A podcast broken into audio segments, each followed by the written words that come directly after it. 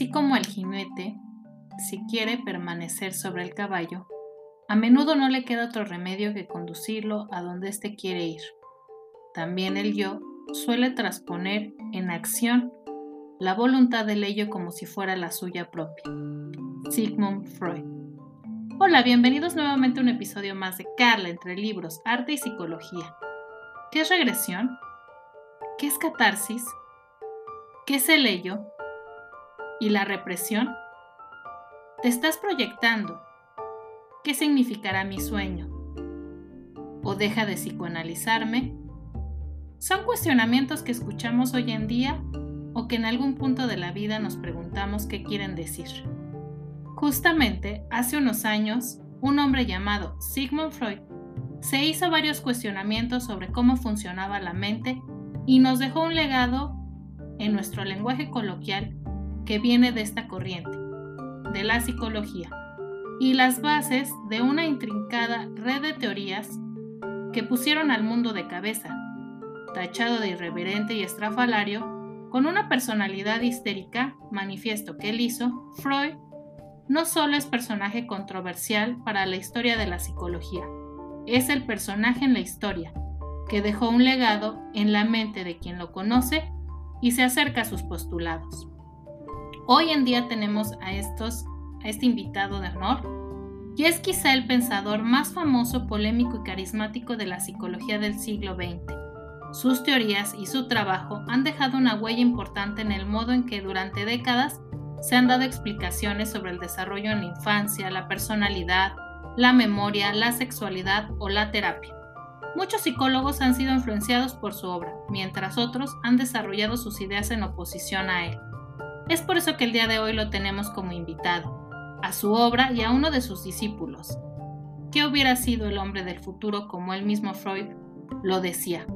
Claro, si éste hubiera renunciado a su lado místico y su estudio por la arqueología, la historia universal.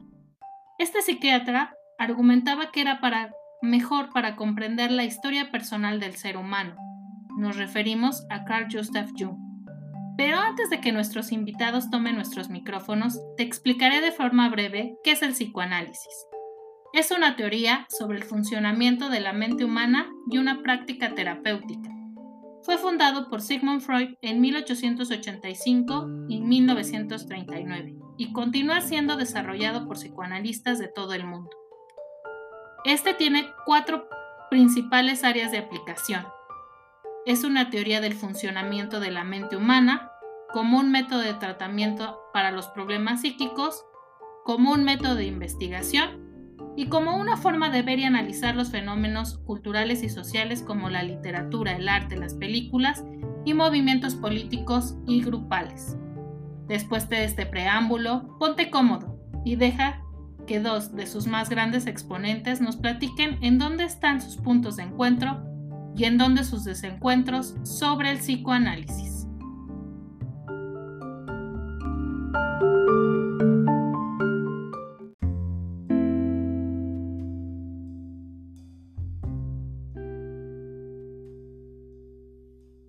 Tierra de grandes músicos, escritores y filósofos, la calle de Versailles, con el número 19, en barrio judío de Leopoldstadt, Viena, alberga la casa de un personaje mítico ubicada en la capital del antiguo imperio austro-húngaro. Un hombre de joven edad venido de Suiza se acerca a su destino con pasos decididos.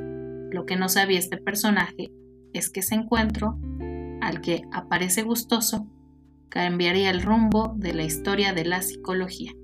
Pasa, pasa. Te he estado esperando. Gracias, maestro. Vine lo más pronto después de la insistencia de sus cartas.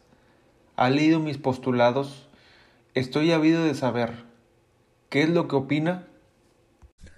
Me resulta inquietante y verdaderamente inverosímil que te atrevieras a escribirlo. Pensé que quedaría solo en una diferencia, de una charla cualquiera, de eso de lo que tanto te gusta hablar de tus momias, como afición más de ese arqueólogo frustrado que llevas dentro. Freud se movía de un lado a otro en su estudio iracundo. Nervioso o incrédulo, no se podría descifrar su rostro, pero lo que sí es que se interpretaba que estaba meditabundo. Podría creer que el discípulo que había forjado con tanto ahínco le estuviera dando la espalda y le refutara lo que había construido. ¿Cómo se atrevía? ¿Quién era él para semejante osadía? Él era Sigmund Freud, el padre del psicoanálisis. Nacido en Freiberg, Imperio Austriaco, en el año 1856, en el seno de una familia ucraniana de origen judío y situación económica muy humilde. Cuántas situaciones complejas trajo a su vida su origen. Al llegar 1860, su familia se trasladó a Viena y se asentó en esta ciudad durante los años siguientes. Con 17 años entró a la Universidad de Viena para estudiar medicina, graduándose poco después. Luego, hacia 1877, se especializó en el estudio del sistema nervioso en peces, área en la que destacó como investigador. En el año 1882 empezó a trabajar como un médico en el Hospital General de Viena. En 1886 se casó con Marta Bernays y empezó a ejercer de manera privada, especializándose en los trastornos basados en alteraciones en el sistema nervioso. Más tarde, desarrolló un modelo de la mente que estaba compuesto por el ello, el yo y el super yo, y lo llamó el aparato psíquico. Tanto el ello, el yo y el super yo no son áreas físicas, sino conceptualizaciones hipotéticas de funciones mentales importantes. Cuando uno nace, es todo ello. Sus necesidades de alimentación, higiene, sueño y contacto deben de satisfacerse inmediatamente, porque no posee la capacidad de espera, es decir, se rige por un principio de placer, es impaciente. Poco a poco va aprendiendo a esperar, percibe que el alguien lo alienta, distingue situaciones, es ese el momento en que surge el yo, y a medida que va creciendo, continúa con sus aprendizajes. Entre estos aprendizajes, distingue que hay cosas que no puede hacer y otras que sí. Entonces es cuando comienza a formarse el super yo. Un niño va orientando su, conducta según lo indicado por los adultos quienes le van otorgando premios o castigos según responda o no a las normas o indicaciones que estos dan. Y ahora este hombre con su personalidad mística se atrevía a decir que el inconsciente podría ser colectivo. Patrañas. Mientras Carl Jung veía a su maestro ir y venir en forma nerviosa, tomó su sombrero entre sus manos, mientras en su cabeza sus pensamientos se agalopaban. Frustración. Años de estudios, de disertaciones con otros colegas. Pensaba que simplemente su maestro no podría estar de acuerdo, como si fuera ayer. Venía a su mente la primera que se había encontrado hace algunos años Freud. Había recibido sus cartas y había charlado sobre horas sobre diferentes tópicos de los principios del psicoanálisis. Para ese entonces la obra que le había llamado la atención era la interpretación de los sueños. Sin embargo, con el paso del tiempo, sus personalidades diferentes habían terminado por separarlos cada vez más. Si bien sus recuerdos de la niñez podrían sonar extravagantes, nació en el mes de julio de 1875 en Keswick, Suiza, en el seno de una familia muy religiosa. Fue un niño retraído y solitario que se atravesó gran parte de su infancia sin poder relacionarse con hermanos o hermanas. En parte por este hecho acostumbraba a jugar con elementos de la naturaleza y se servía de su imaginación para tejer extravagantes líneas narrativas acerca de todo lo que experimentaba. Las asociaciones mentales insólitas y los simbolismos que poblaban mi mente de joven no limitaban su reinado a las horas que pasaba despierto. Empecé muy pronto a tener sueños muy vividos y con una fuerte carga simbólica. Y, como era de esperar, uno de estos sueños me marcó de por vida. Unido, la gran curiosidad hacia temas abstractos que siempre tuve desde una edad muy temprana. Me llevó al estudio de las culturas, pero también en el análisis del arte. Esto lo llevaba a no ser un hombre que creyera, sino él sabía por qué había investigado para generar teorías y eso le podían dar las certezas de lo que decía y le presentaba a su maestro. Su teoría no se podía entender, la mente humana renunciando al estudio de los símbolos. Por lo tanto, el inconsciente colectivo es todos aquellos símbolos y elementos de significación recurrentes que la cultura en la que vivimos ha ido tejiendo a lo largo de las generaciones. La memoria colectiva, por tanto, es el elemento que explica las semejanzas entre los mitos y símbolos de todas las culturas que estudio, por muy diferentes entre sí que parecieran ser.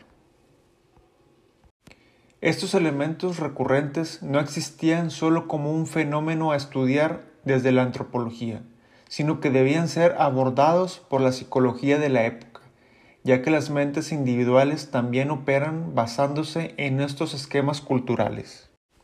De este modo, la cultura y el legado cultural que se va transmitiendo de generación en generación permanece más o menos igual con el paso de los siglos creando una base en la que la psique humana puede arraigar y añadir sobre ella aprendizajes basados en las experiencias individuales de cada uno. Estos aprendizajes y la manera en la que se realizan, sin embargo, estarán condicionados por el sustrato cultural de esta parte inconsciente de la psique. Jung terminó su explicación ante los ojos desorbitados de Freud y lejos de poder decir algo, se desmayó frente a éste. Cuando volvió en trance, dijo Creo, querido amigo, que usted debería conformarse con quitarle lo loco a sus pacientes y no pensar en disparates sobre el arte y la conciencia humana. Profesor, debería recordar cuando en nuestro primer encuentro ese ruido que se nos presentó, ¿no cree que fue de forma clara la respuesta a nuestras dudas sobre lo trascendental? Tonterías, no creo en eso. Pero lo que sí creo, querido amigo, es que mientras usted hablaba ahora del inconsciente colectivo y yo escuchaba, es como aquella vez en Alemania en donde describí esas momias suyas que me hizo darme cuenta de que tarde o temprano tendría deseos asesinos sobre mi persona, es decir, sobre mi teoría. Después de este manifiesto, Jung no dijo nada. Tomó su sombrero, lo puso en su cabeza y salió del estudio para no volver.